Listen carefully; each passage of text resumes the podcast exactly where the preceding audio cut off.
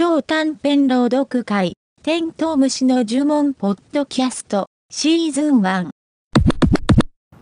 羊の春よもぎ除夜の鐘を数えていたら羊がゴーンと夢枕に飛んだ。ゴーンゴーンと羊は群れて108匹の羊は一風の毛糸玉になった。それがみるみる東の空へ。辺りを主に染め初日の出。ご来光に手を合わせ、今年も羊でありますようにと願う。すると、めえと一声上げてお日様はパカリと割れた。中からは金河新年の垂れ幕と金銀茜の五段雪。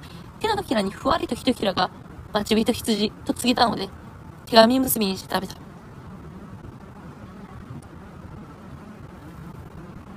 春になったら会えるよね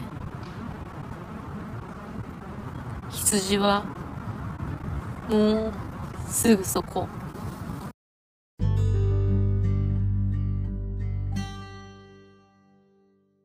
このポッドキャストは500文字以下で紡がれた超短編の朗読を配信しています。朗読作品のリクエストや作者からの朗読オファーをお待ちしてます。また、朗読したい方の実践も募集しています。レディバードアットマークゲンナリ .net までメールをお願いします。